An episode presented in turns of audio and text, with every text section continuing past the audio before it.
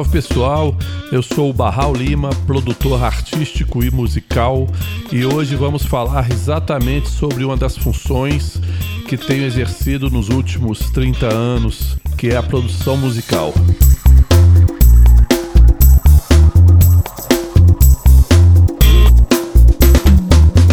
Talvez seja uma das etapas mais importantes para uma carreira do artista, que é o momento que ele vai produzir a sua música, o seu single, o seu disco, para depois colocar no mercado e aí ganhar o mundo. Antes de falar da produção musical em si, é importante falar sobre a figura do produtor ou da produtora musical. Essa figura que muitas vezes é considerado como o grande maestro ou Midas, aquele mágico que vai transformar sua música num grande hit, num grande sucesso, e em muitos casos acaba até virando mais um integrante da banda mas também pode ser apenas mais um profissional que passou pela sua vida musical, artística, enfim, tudo é possível. E também muitos artistas se autoproduzem. Enfim, essa figura, às vezes tão cobiçada, realmente pode fazer uma grande diferença na hora em que você pensar em produzir a sua música, e principalmente na hora de gravá-la. Na gravação em estúdio, o produtor ou a produtora pode ser responsável por todo o conceito, sonoridade, arranjos e, claro, por isso tudo pelo resultado final da música. Ele ou ela irá fazer a coordenação geral e pode escolher também o estúdio, os técnicos, os músicos, arranjadores e deve estar envolvido também na mixagem e na masterização dessa música, que será finalmente o seu fonograma. E por isso a produção musical talvez seja uma das funções de mais responsabilidade no processo de gravação e lançamento de um artista. Mas não existe um padrão. Cada profissional trabalha de uma forma, das mais tradicionais às mais inusitadas e imprevisíveis possíveis. Muitas vezes até cuida do aspecto psicoemocional do artista. Às vezes a gente precisa trabalhar um pouco esse lado emocional do artista que é muito importante na hora de gravar e na hora de construir um trabalho. A produção musical de uma canção, um EP ou um álbum em estúdio requer muita dedicação e trabalho. Cada profissional tem a sua forma de trabalho buscando o melhor resultado e tudo é muito trabalhoso nesse momento. Aqui nós vamos propor um caminho com o qual eu tenho seguido em alguns trabalhos com resultados muito positivos e bem satisfatórios pelos artistas também. Uma das coisas mais importantes para que o trabalho tenha um resultado positivo é conhecer melhor o artista e a sua relação com a música. É importante entender como a música está presente dentro de cada artista e qual caminho ele quer traçar na sua carreira. Tudo isso pode fazer uma grande diferença durante esse processo e, consequentemente, no resultado final desse trabalho. Assim como eu já falei, cada produtor trabalha de uma forma e eu vou basear aqui na maneira como eu trabalho para poder falar de cada fase da produção musical de um projeto para que vocês entendam como isso funciona na prática. Antes de tudo começar efetivamente, eu gosto de propor sempre fazer um planejamento. Acho que tudo precisa ser planejado sempre, é colocar no papel datas, prazos, nomes, funções, responsabilidades deadlines e principalmente uma planilha financeira que é o que vai te mostrar até onde você pode ir. Tudo isso pode diminuir os riscos de um investimento e vai também nos ajudar a fazer uma entrega dentro da realidade do artista e da produção. Uma pergunta que sempre me fazem é: quanto custa gravar um single ou quanto custa gravar um, um disco? A minha resposta é muito simples: quanto você pode investir nesse projeto? Vai depender sempre de quanto você pode investir no projeto que você tem em mente. Isso porque quanto mais você puder investir, claro, mais qualidade você terá. Terá mais horas de estúdio para experimentar mais, mais tempo de edição e mixagem, pode trabalhar com os melhores profissionais, enfim, uma série de fatores que estão relacionados diretamente à sua planilha financeira, ao seu investimento. O que não quer dizer que precisa ter um grande investimento para ter um trabalho profissional de qualidade. Tudo é questão de adequação. O principal de tudo é a ideia. É o que a gente falou no podcast passado, é a autenticidade. A autenticidade da ideia é que irá fazer a grande diferença, seja na obra, na interpretação, nos arranjos, enfim. Tudo está ligado a procurar o mais original, o mais autêntico possível. Bom, feito o planejamento, vamos para a primeira etapa, que é a pré-produção. Na pré-produção, antes de falar do projeto que vamos produzir efetivamente, eu gosto de dedicar algumas horas com uma conversa leve, é, um papo a respeito da vida, das histórias, propostas e sonhos do artista, a que veio, entender qual espaço ele quer ocupar dentro do mercado da música, dentro da indústria musical, quais artistas ele gosta mais, o que o levou a querer viver de música, a fazer música, suas influências, suas referências.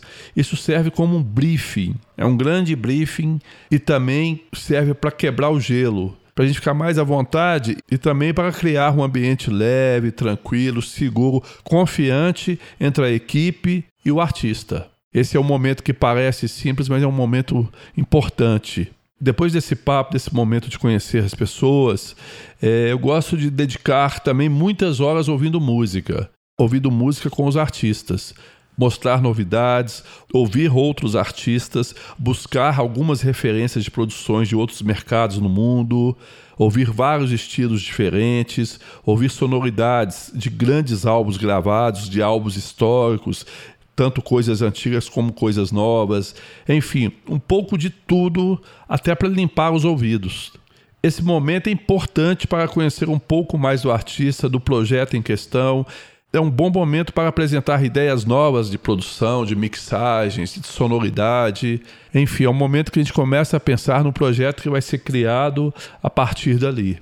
Após essa audição, é hora de conhecer o material que temos em mãos e, se possível, gravar esse material de uma maneira simples para podermos ouvi-lo e discutir sobre repertório, sonoridade, arranjos, músicos, enfim, o que, que a gente vai buscar com o material que a gente tem na mão. Gravar voz e violão ou voz e piano, alguma coisa, voz com instrumento harmônico, apenas a essência da música, como ela foi criada, de repente, se é uma música canção, por exemplo.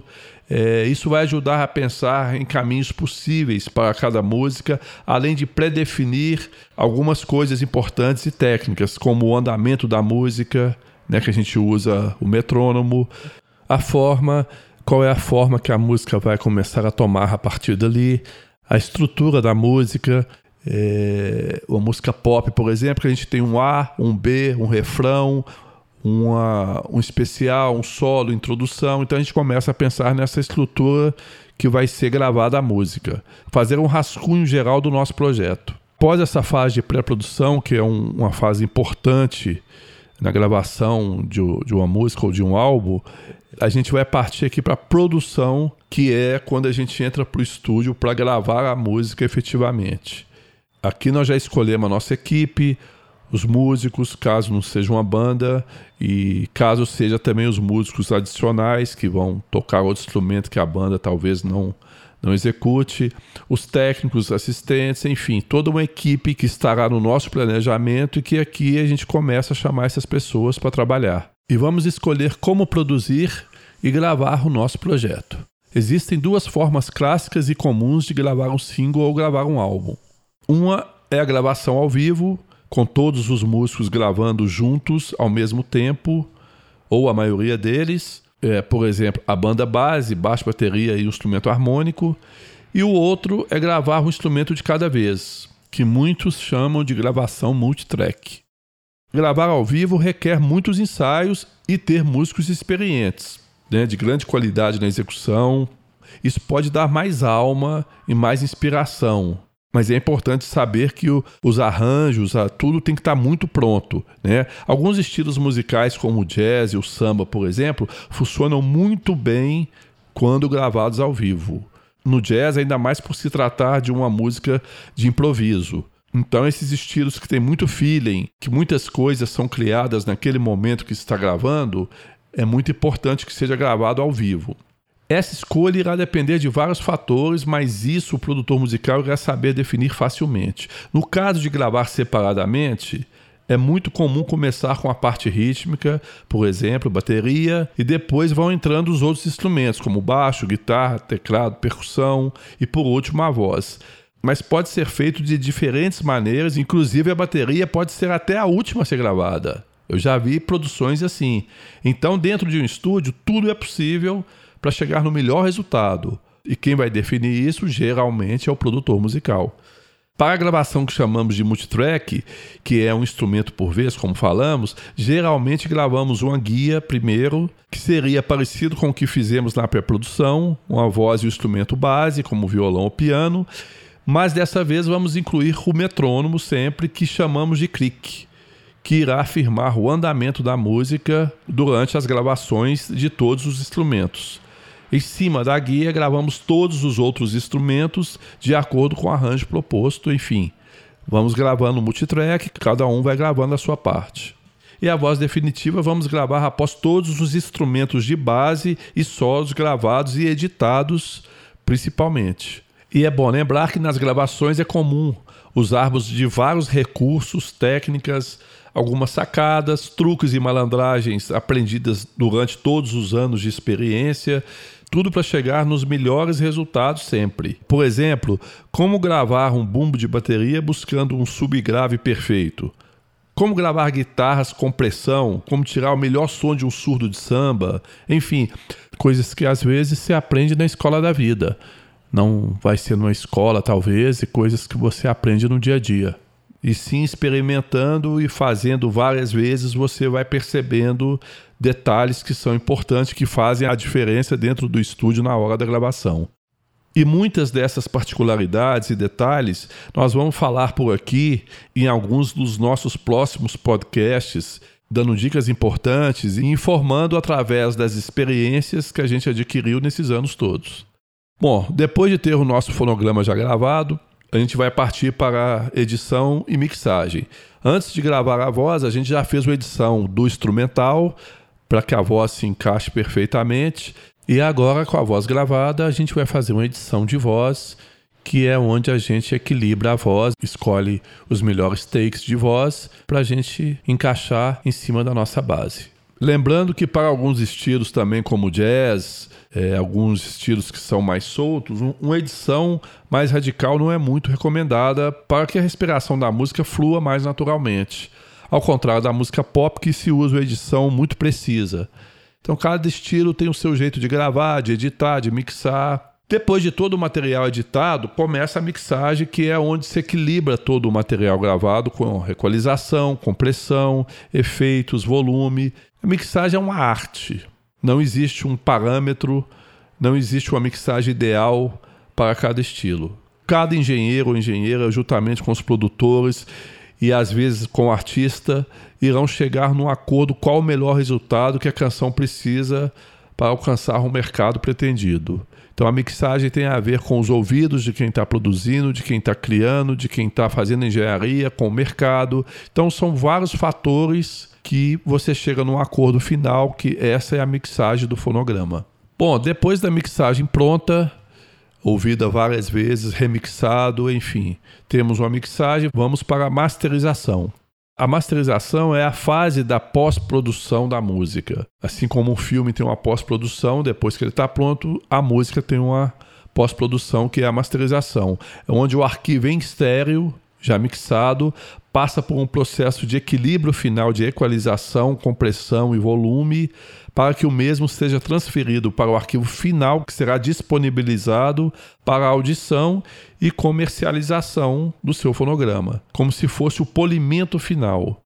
Hoje, como os fonogramas têm vários destinos, como as plataformas digitais de áudio, as plataformas de vídeo, vinil e às vezes até CD ainda, o ideal seria fazer uma masterização para cada um desses destinos. Porque cada um deles irá exigir um volume, uma compressão e às vezes uma equalização diferente. E às vezes um arquivo de áudio diferente também. Então é bom ficar atento a isso. E, finalmente, diante de todos os processos citados acima, fica muito explícito o quanto é importante a figura do produtor musical. Por mais que você tenha uma grande experiência técnica e musical, nunca é demais ter um ouvido de fora para poder perceber detalhes importantes e dar soluções numa produção, seja ela da mais simples às mais complexas.